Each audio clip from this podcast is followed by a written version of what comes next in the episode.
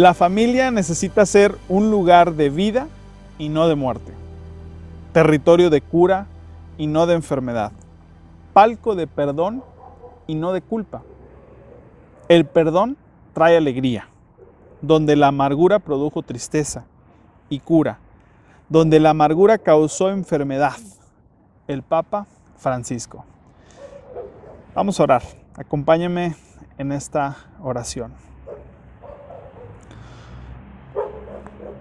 Una vez más en esta noche queremos acercarnos a tu luz. Tú eres una luz en medio de la oscuridad. Reconocemos que una de las maneras en que nos permite ser radiantes es a través del perdón. Es algo diferente de cualquier otra filosofía o creencia. La manera en que nos perdonaste, en cómo lo hiciste y en cómo, no, cómo obtenemos ese perdón es algo que nos sigue sorprendiendo. Muchos hemos pedido verte. Te rogamos Dios que hoy te podamos ver. Y si no es el día de hoy, que de alguna manera al final de este mensaje podamos buscarte, así como vamos a aprender el día de hoy a dar perdón y a bendecir a otros. En Jesucristo, amén. Una vida radiante. Una vida radiante es cuando aquella vida se vive con gracia. Si estoy aquí es por la gracia de Dios. No es porque sea bueno, no es porque sea perfecto, no es porque lo haya logrado todo, sino porque el perdón y la gracia del Señor Jesucristo me permite estar aquí compartiendo contigo esto. Y estoy seguro que te sientes identificado conmigo. Muchas veces pensamos el cómo voy a hacer esto, con qué autoridad. Pero la autoridad viene por su gracia, viene por su amor, viene del respaldo del Señor Jesucristo. Y hoy quiero hablar de una historia precisamente que nos hace recordar este gran sacrificio que hizo Jesús por nosotros. Nos hace recordar, aunque es una historia mucho más antigua que lo de Jesús, cuando vino Jesús, es una historia que nos recuerda lo que es el perdón y cómo las familias pueden llevar este perdón y poder recuperar una relación con otros seres queridos. Es que el perdón es una de las mejores herramientas que Dios nos da. Y yo no sé si estés molesto, enojado, sentido, con cierto rencor con una persona, con un amigo, con un familiar, con un doctor, con un desconocido, con alguien que pediste un favor. La verdad es que las heridas que nos causan las personas que están mucho más cerca de nosotros, son las que más duelen. Son las que atraviesan el alma, nuestra mente, y nos hacen dudar, nos hacen eh, quebrarnos la cabeza. Quiero que a través de este mensaje tú puedas recordar si hay alguien con quien estés tú molesto. Y quiero comenzar esta historia. La historia Está en Génesis capítulo 33, versículos del 1 al 11. Génesis 33 del 1 al 11. Y acuérdate, estamos en una serie. Este es nuestro tercer mensaje. Radiante. Vivamos radiante cuando perdonamos. Y esta historia que está en Génesis es de dos hermanos. No sé si parezca conocida o si tal vez te puedas acordar de alguien, pero esta historia es de Jacob y Esaú dos hermanos que desde un inicio comenzaron con ciertos problemas. Estos hermanos se pelearon, se dejaron de ver y por mucho tiempo no pudieron estar juntos. De hecho, se pelearon a muerte. Tanto así. Déjame te platico un poquito, un poco el contexto de, esta historia. Resulta que cuando nacen, nacen siendo mellizos, y cuando nacen, uno era favorecido por mamá y el otro era favorecido por papá. Esaú era un cazador, era ese macho alfa rudo, era ese cazador que olía a campo, le encantaba andar en la sierra, etc. Y el papá Isaac en este caso, cuando lo veía, no sé si era lo que él quiso ser en algún momento, no sé si se parecían en algo, pero lo que sí sé es que Isaac, cuando hablaba con, con Esaú, había cierta preferencia. Era el mayor, había nacido por unos segundos antes, pero era el mayor. Finalmente era el primogénito.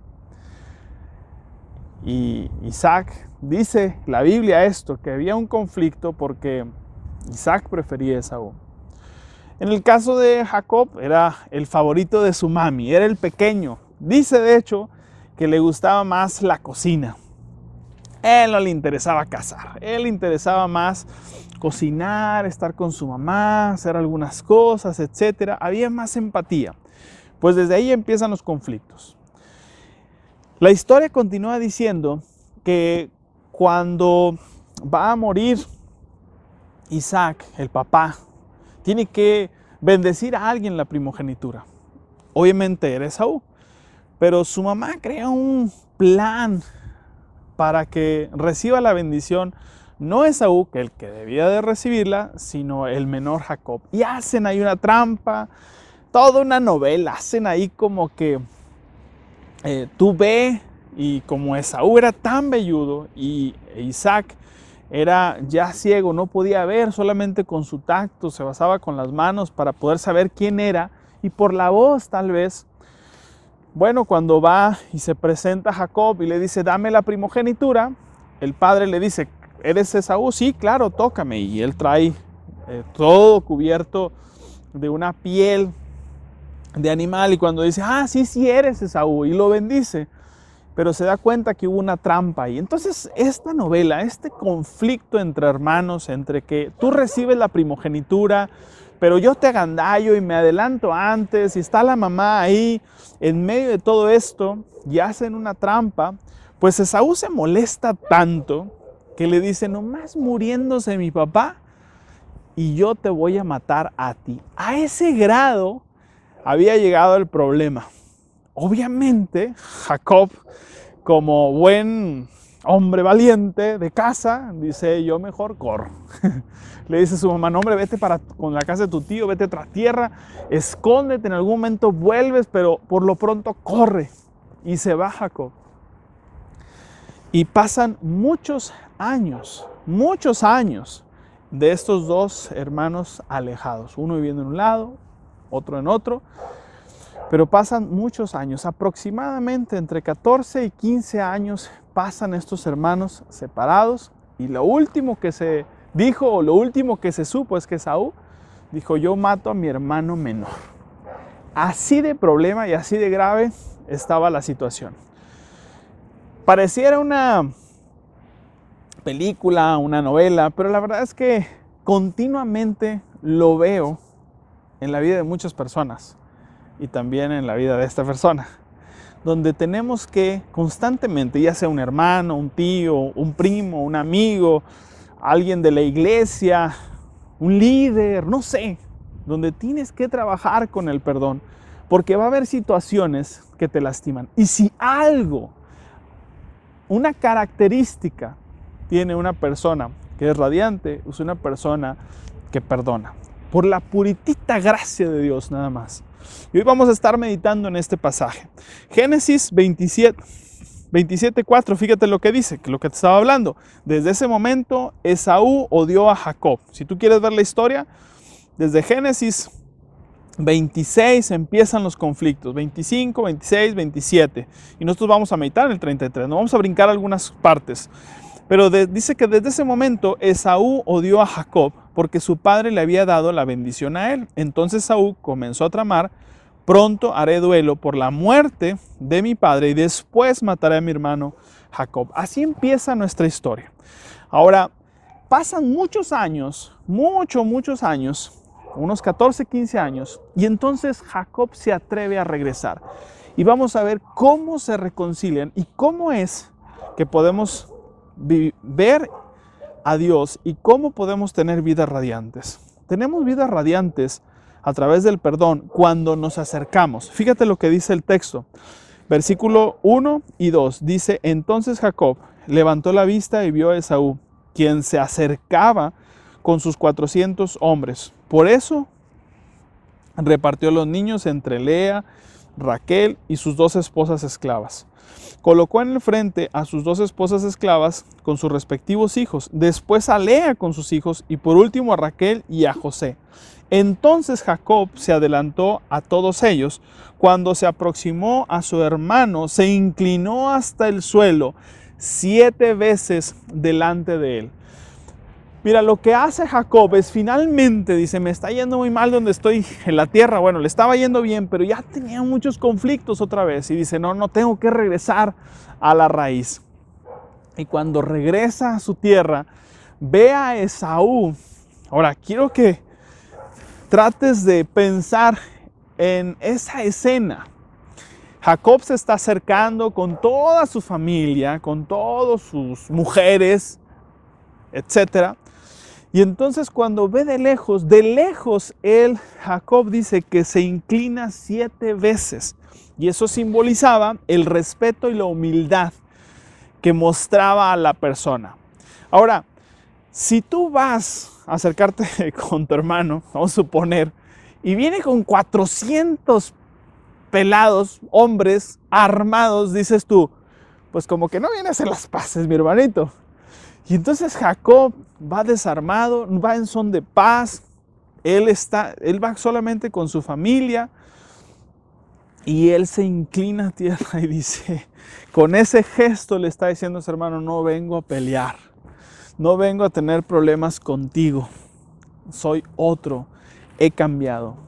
Jacob, que su nombre significa tramposo, usurpador, ahora después de ser un usurpador, ahora se encuentra buscando tener una relación. Finalmente Jacob se hace responsable de sus decisiones y dijo, me equivoqué, cometí errores. Así que él toma la iniciativa y se acerca con su hermano Esaú. Ahora estamos hablando de hace antes del tiempo de Jesús, son muchos siglos son. Entonces, cuando va Esaú, ahora Jacob se acordaba que Esaú era un cazador y dice, pues cazador, 400 hombres y vienen a darme la bienvenida, no sé qué bienvenida sea, pero por lo pronto yo mejor me inclino y les hago reverencia en son de paz. Jacob empezó a hacerse responsable de sus decisiones. Y lo primero que quiero decirte es que cuando nosotros tenemos un conflicto, lo primero que tenemos que hacer es tener la intención de acercarnos y solucionar la situación. Lo vimos el domingo pasado con humildad. Acercarnos con humildad a las personas para poder sanar. Oye, Jacob, versículos antes, si tú lo lees, capítulos antes, había peleado con Dios. Pero esta vez se trataba de algo diferente.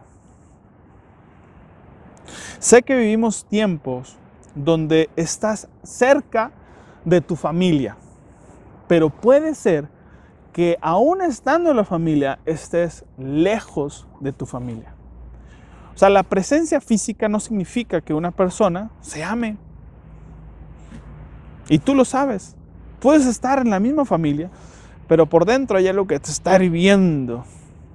Puedes estar en tu casa en este momento que dicen, no, quédate en casa y estamos siguiendo las recomendaciones, oye, quédate en casa, quédate con tu familia. Y dices, no, no me quiero quedar porque hay situaciones en mi vida que hay conflictos. Y no sé si en tu casa, con amigos, con alguien, tal vez en este momento, y pido a Dios que el Espíritu Santo te revele con quién necesitas acercarte para comenzar un proceso de perdón. Porque esto es una vida radiante. Cuando nos acercamos, mostramos que deseamos de corazón mostrar a Cristo. Segundo, cuando nos expresamos, fíjate lo que pasó después. Versículo 4, 5, dice 4 y 5. Entonces Esaú corrió a su encuentro y lo abrazó. No había COVID. Puso los brazos alrededor de su cuello y lo besó. Y ambos, dos machos, no machos, quiero decir hombres, dos hombres pero en nuestra cultura y nuestro contexto. Fíjate lo que hacen estos dos hombres. Entonces dice que se abrazó alrededor de su cuello y lo besó y ambos lloraron. Después Esaú miró a, a, las mujeres y a los niños y preguntó, ¿quiénes son esas personas que vienen contigo? Son los hijos que Dios en su misericordia me ha dado a mí, tu siervo, contestó Jacob. Cuando nos expresamos, cuando podemos expresar lo que sentimos, cuando expresamos nuestro dolor, es cuando comenzamos a sanar. Llega Esaú, ve la escena, viene con sus 400 hombres, ve a Jacob cómo se humilla. Se habían separado por mucho tiempo. Ahí se veían sus perfiles de Facebook e Instagram y decían, hombre, este le va bien, este le va mal. ¿Te imaginas tus hermanos? Pues lo ve Esaú y dice que no lo había visto. Va, se le echa encima, lo abraza y le da un beso. Y después de ese abrazo y ese beso comienza a llorar. Prácticamente ahí le está diciendo, te perdono. Hermano, te perdono con todo mi corazón. Nos, nos deja con la boca abierta, nos deja helados, recordar, reconocer que verdaderamente eh, Dios ha bendecido a estos dos hermanos por separado, pero en este momento ellos necesitaban tratar con su orgullo, con su rencor. No sé si te acuerdas del hijo pródigo. Cuando ve el padre al hijo, va y se le echa encima y lo abraza y lo besa. Es un sinónimo de te perdono, bienvenido. Lloraron los dos. Los dos hombres, estos dos pelados que tenían 14 años sin verse, se llegan, se abrazan, se besan. ¿Y cómo nos hace falta mostrar nuestros sentimientos y nuestras, nuestras emociones? Y es importante decir lo que sentimos. Se dolieron, lloraron por todo lo que habían estado separados, y cómo pudieron ahora reconciliarse. Entonces, si tú quieres, si deseamos tener vidas radiantes, necesitamos primero acercarnos, segundo, expresar ese dolor, esto que tanto sentimos. Tercero, cuando damos. Versículo 8.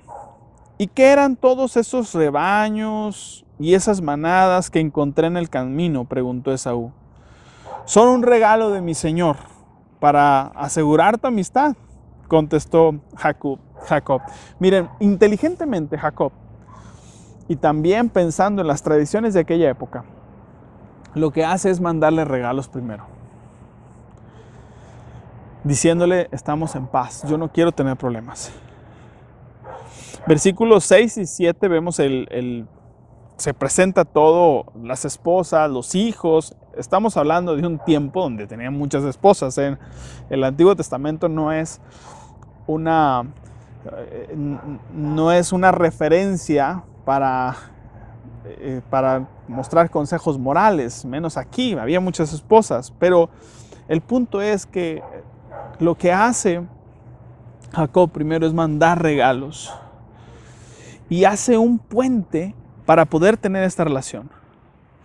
Dar es un puente, es conectarnos, es poder decir lo siento sin palabras.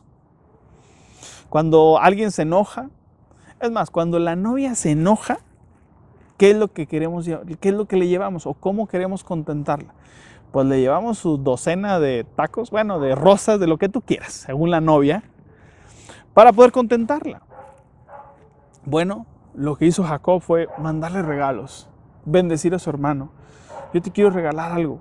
Te quiero bendecir porque realmente me interesa estar bien. Me conviene también estar bien. ¿Quién tuvo la culpa?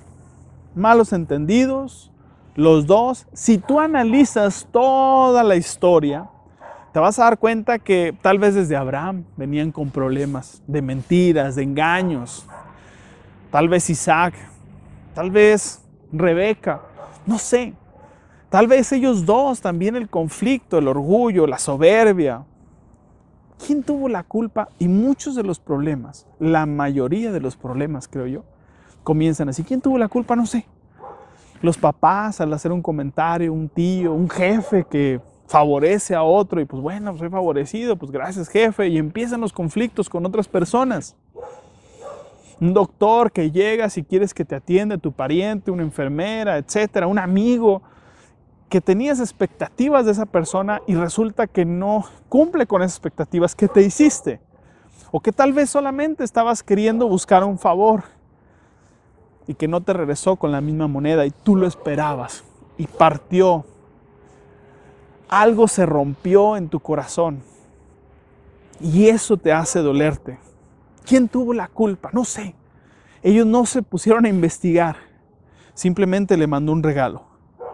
Y los regalos, según Proverbios 18, 16, abren puertas. Dice, con un regalo generoso todo el mundo te recibe. Hasta la gente más importante te abre su puerta. Sabes, el punto más importante o el punto importante es dar, bendecir. Así que primero, acércate. Lo primero que tienes que hacer es acercarte. Expresa lo que sientes, tus emociones. Busca bendecir a la otra persona. Y por último, reconozcamos, reconozcamos lo que, eh, la, la relación que está mejorada. Así que por último reconozcamos, dice el versículo 9 y 10, hermano mío, yo tengo más que suficiente, dijo Esaú, guarda para ti lo que tienes. No, insistió Jacob, si he logrado tu favor, te ruego que aceptes este regalo de mi parte.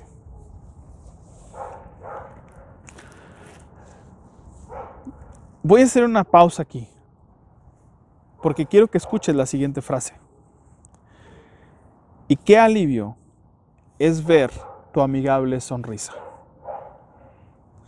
Es como ver el rostro de Dios.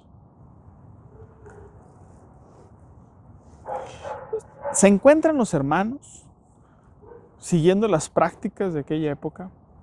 Se acerca, reconoce, etcétera, da algo. Yo no sé qué es lo que tengas que dar tú Pero por último, Jacob reconoce que hay algo diferente en Esaú. Y esta palabra es como ver el rostro de Dios. Es la única parte del Antiguo Testamento donde a una persona se le dice, estoy viendo a Dios a través de ti, de tu vida. Qué alivio ver tu sonrisa. ¿A quién no le gusta ver una sonrisa? De hecho, yo creo que es una de las cosas que extrañamos ahora con el COVID, ver sonreír a las personas. Vamos a sonreír con los ojos también, pero una buena sonrisa. ¿A quién le gusta ir a un lugar y te atiendan con una cara así de, ¿qué quieres otra vez? A nadie le gusta. Nos gusta que nos reciban con una sonrisa. Y si a ti te gusta que te reciban con una sonrisa, pues tú también recibes con una sonrisa. Y Esaú llegó con una sonrisa. Y Jacob dice, en tu rostro puedo ver a Dios. Y te repito, es la única parte del Antiguo Testamento, en el original, donde se le dice a otra persona, veo a Dios en tu cara. Todo esto en un contexto de perdón. Cuando le da muchos regalos, Esaú dice, no hombre, tengo suficiente, no te preocupes hermano. Y Jacob le dice, no, no, no quiero dártelo. De veras, quiero bendecirte. Qué curativo es tener buenas relaciones. Qué alivio es tener sanas relaciones. Es aquí donde un profundo reconocimiento de nuestras tristezas se ven aliviadas cuando perdonamos. Si queremos tener vidas radiantes, tenemos que buscar perdonar. Tenemos que estar sensibles a saber si hay alguien con quien estemos en problemas, con problemas. Todos hacemos un propósito para este año. Muchos hacen un propósito, no todos, pero muchos sí. Y los propósitos son comer bien, hacer ejercicio. Ah, ah.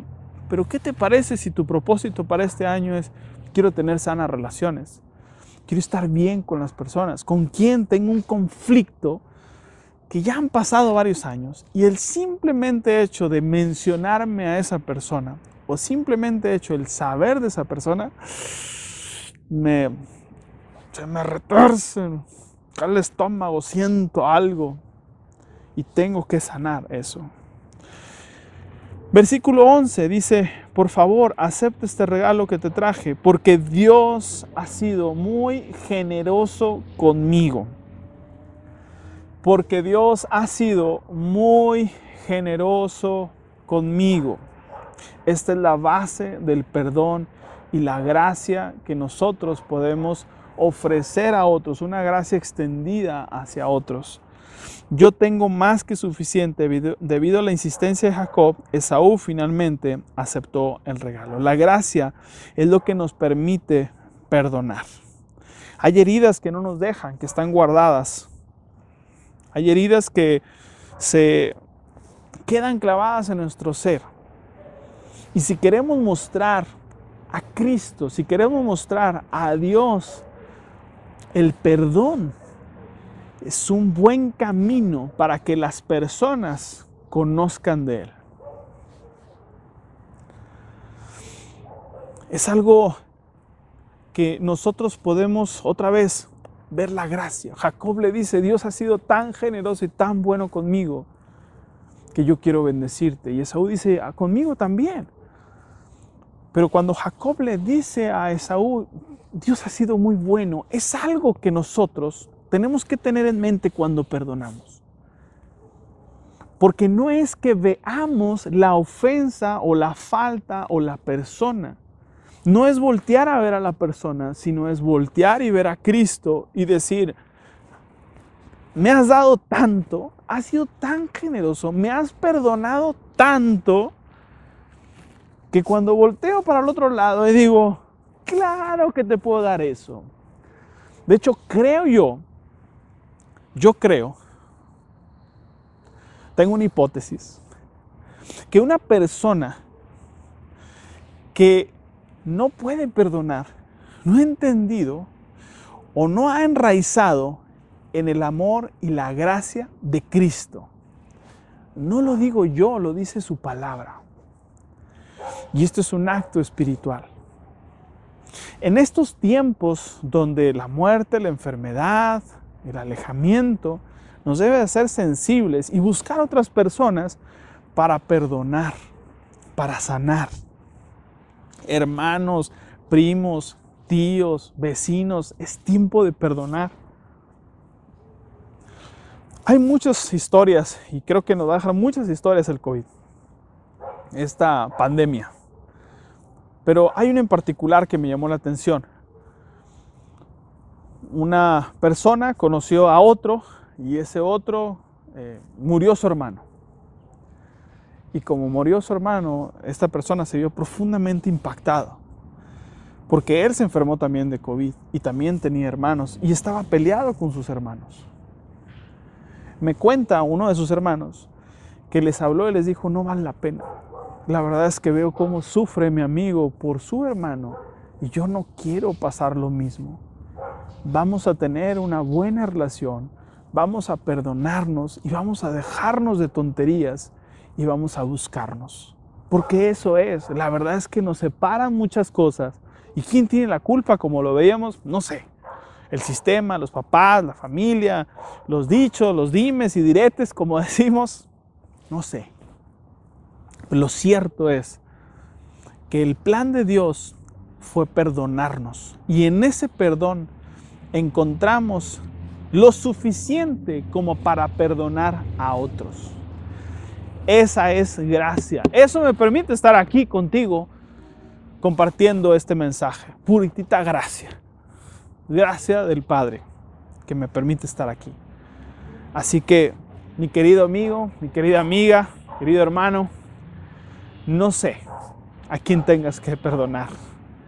Pero te digo una cosa, tal vez, muchas veces le has pedido ver a Dios y tal vez no lo has visto porque te ha faltado perdonar. Vamos a orar. Gracias te damos Jesús por tu perdón. Estamos admirados. Podríamos hablar de este tema. Tu palabra lo habla muchas veces, el perdón constante. Gracias porque yo he visto el rostro del perdón cuando he pedido perdón en el rostro de otras personas. Te suplico que yo también sea esa imagen que necesita la gente ver, que no se espera el perdón, pero que yo puedo perdonar. No por mis méritos, no porque sea buena onda, no porque sea aparentemente, o no porque vaya a una iglesia, sino porque soy un seguidor tuyo, porque te amo, porque me encontré envuelto en tus brazos. Y lo único que quiero hacer es también perdonar. Es difícil, yo sé, es complejo, sí, pero es lo mejor. Y es lo mejor porque tú no lo enseñaste. Todo te lo pido en el nombre de Cristo Jesús, sabiendo que este mensaje va a llegar a otras personas y anhelo, Dios, que esas personas puedan llevar el perdón a otros y puedan ver otros una vida radiante por el perdón que damos, por pedir perdón también. Señor, necesitamos eso. Todo, Señor, te lo pido en nombre de Jesús. Amén. Amén. Que Dios te bendiga y que seas radiante en este tiempo a través del perdón.